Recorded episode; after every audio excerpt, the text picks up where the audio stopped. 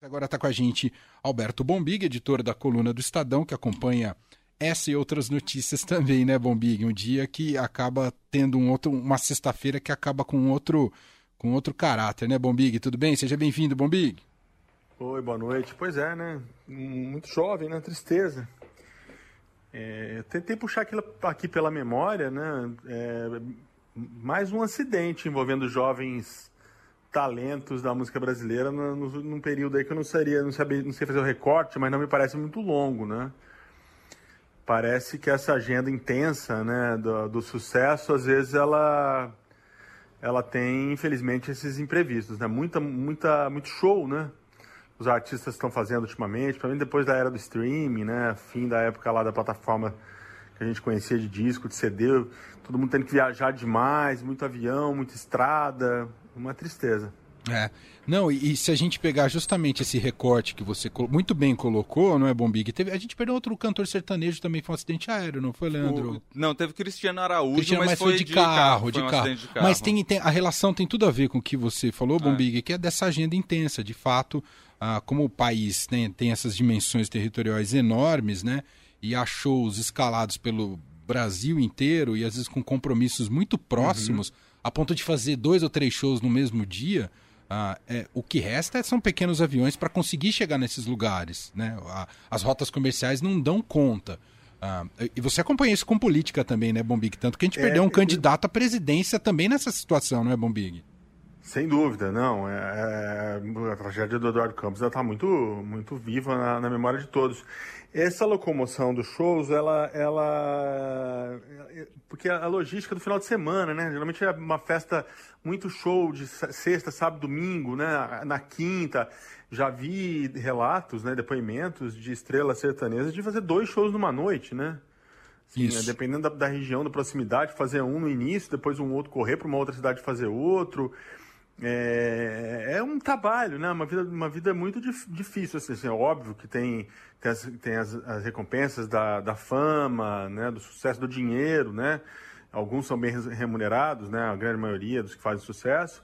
Mas se coloca, a vida na estrada. A vida na estrada, ela nunca é muito fácil. É, e lembro lembro do Mamonas Assassinas, Verdade. Que, que, que eu vivi isso é, como repórter, né? Já, já trabalhando e também no momento de agenda muito intensa, né? Do Mamonas fazer um show, entrar num avião e para um outro lugar. E, e, e foi um, também uma tragédia que comoveu o país, como essa é, da, Marília Mendonça vai estar comovendo também, né? É, eu me lembro bem da, da, daquele acidente, foi uma tristeza muito grande. É, os jovens do, do, que eram aqui de São Bernardo do Campo, né? Que também morreram no acidente aéreo. Acho que em Guarulhos, se eu não estou enganado. Se a memória, se a memória não me traz, foi, foi, foi foi aqui em Guarulhos. Exato, na Serra da Cantareira, é, exato. Na Serra da Cantareira. Uma, uma tristeza, né? Porque morre trabalhando, por um lado fazendo o que gosta, e deixa sempre essa sensação de que teriam muita coisa para fazer, né? Uma, uma carreira inteira para crescer, para criar, para descobrir, né? É, é verdade. Uma pena. Bom, Entrando agora nos assuntos políticos, a semana muito marcada, não é, Bombig, pela PEC dos precatórios, a aprovação em primeiro turno ali na Câmara e as revelações de bastidores, como se deu a aprovação, a maneira que Arthur Lira conduziu para que conseguisse a maioria dos acima dos 308 votos para que a PEC passasse, não só em relação a conseguir votos da oposição, mas também os mecanismos né, de convencimento que a gente já tanto conhece no Congresso Nacional em várias épocas e que se mostra, mais uma vez, bastante complicado nessa, nessa gestão também com as emendas de relator, que o Estadão vem cobrindo de perto né, e, e que fez essa revelação há algum tempo, né, Bombi? Pois é, esse é um trabalho do Estadão que eu acho que, fazendo aqui um, um uma breve é, introduçãozinha, mas eu acho que o Estadão deveria, tem que ser, receber prêmios é, por esse... Por esse Verdade por essa, esse trabalho todo que vem sendo feito nas entranhas do orçamento, dinheiro público, orçamento. Uma hora a gente pode conversar um pouco melhor sobre isso, mas é sempre bom, bom a gente é, lembrar que imprensa, né? Revelação da imprensa profissional, né? Então, atacada a imprensa profissional, que vá, não passa um, um, um mês, um ano, sei lá quanto tempo que alguém, algum guru, ou alguém mal intencionado não aparece, aí decreta o fim do jornalismo, a desimportância do jornalismo, e nessas horas a gente vê quão essencial o jornalismo ainda é e sempre será. Então, quem tiver interesse, pode procurar lá no site do Estadão, que você vai achar a série de reportagens inteira do orçamento secreto. Esse orçamento é, não é só a parte secreta, mas também o, o, o orçamento vamos fazer uma, uma aspa bem grande aqui, o orçamento legal, né, uhum. que entrou em ação. O, o, a forma do Bolsonaro lidar com, com, com o legislativo, acho que não é mais, principalmente com a Câmara, né, não é mais segredo para ninguém, não tem mais mistério, é na base da transferência de dinheiro para, para deputados, uma transferência que é organizada e, e, e operada pelo, pelo Arthur Lira, presidente da Câmara, que nesse sentido é uma extensão do Palácio do Planalto. Então, o Arthur Lira entrou em campo nessa, nessa semana para aprovar essa PEC. Como a gente já disse, na, conversamos na quarta-feira ainda, quando estava lá nas articulações, o tanto que ela era vital para, para o executivo, acabou se confirmando, né? Na madrugada aprovou, e aí saiu o número bonitinho ali de 1,2 bi que o governo teve que liberar em emendas para poder aprovar, né? Não é pouco dinheiro, né? Não. Não é pouco dinheiro. Você tem que aprovar 1,2 bi para liberar 1,2 bi para aprovar um projeto, você mostra que essa força do governo Bolsonaro, ela é relativa, né? Ela é relativa. Não tem ninguém ali que de fato forme uma base coesa de apoio ao governo, com conteúdo programático. Não, é aquilo. Liberou dinheiro, né? Pagou, aprovou. Não pagou, não passa. Então, se havia alguma dúvida, eu acho que ela caiu por terra. É, e agora o, o, o, portal do Estadão trazendo aqui uma, uma informação muito importante do deputado, deixa eu checar aqui o nome dele direitinho para não falar uma bobagem, deputado Celso Maldaner, do MDB de Santa Catarina. É muito reveladora essa entrevista, hein, Bombig? Exatamente. Que a oferta por voto na PEC dos precatórios foi de 15 milhões. Né? Então, é, eu acho que assim dispensa qualquer, qualquer aprofundamento em termos de comentário, de opinião. Se alguém acha que o legislativo tem que funcionar assim, não existe, é uma coisa cartorial, né? É um poder independente, ele tem que ter autonomia dele, né? Para analisar, analisar o que vem do executivo, não, não como um, um pagou, aprovou, né? Isso é o fim, isso é o fim. Essa é, é, é a prova cabal de que as, as instituições, né, é, num tema muito em, muito em vigor no mundo atual, né, é, as instituições são corroídas não apenas com, com palavras, com ataques né, retóricos, né, acho, que, acho que pelo contrário, né, as instituições elas são democráticas, são corroídas é com esse tipo de gesto, né? Quando você abre mão do exercício democrático, né? O legislativo tem que ser a casa do povo, né? O legislativo é onde está lá a maior representação política do Brasil, né?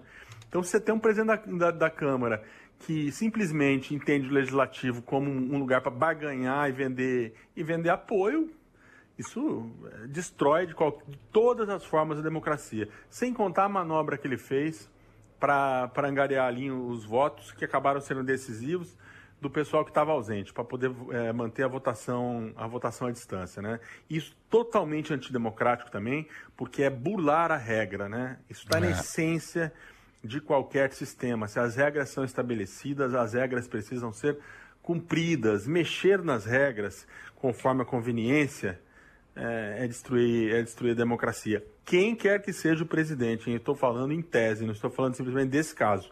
Né? É, enfim, uma semana muito ruim para, as instituições brasileiras, a forma como o Congresso se comportou e agiu nesse episódio é, da PEC dos precatórios. Para encerrar, a expectativa para semana que vem, acho muito difícil mudar, mas vamos ver, né? Com 15 milhões, você acha que alguém vira voto aqui? Há quem diga que vai ampliar até a votação. Pois invés, é, né? porque o cara que não pegou, agora opa, quanto é? Não, 7,5, né? Agora pelo menos você pega uma perna, né? Pega metade. É Mas assim, isso. assim, eu vi muita análise, e muito boas, né? inclusive da, de colegas, bastante, de, de, vários colegas, muito boas, dizendo da dificuldade do Centrão, que isso revela a fragmentação do campo, blá, blá. Eu concordo em parte, eu só queria deixar um pouco, é, é, botar, é, jogar isso e deixar em perspectiva esse ponto, né? Tá difícil para os partidos. Eu já venho criticando os partidos brasileiros há muito tempo. Já falei que você sabe, já falei disso várias vezes Sim. aqui. Mas é muito difícil para qualquer dirigente partidário fazer política partidária com, com um Congresso, com a presidência da Câmara, com o Executivo operando dessa forma nas emendas, né? Uhum. Você percebe que é difícil, né? O sujeito, o deputado, tem que ter um amor ali, uma, uma, a causa que, que a gente sabe que não tem na política brasileira, né? Então eu não acho que signifique que. Eu acho que muitos que estão ali já deixaram claro que vão para qualquer lado, mesmo para o lado que pagar mais no ano que vem, mas eu não acho que, que, que, que isso significa que, ah, não, é, é, vai todo mundo com o Bolsonaro, o PSDB, o PSDB, quem votou vai estar com o Bolsonaro, o PDT não vai estar com o Ciro.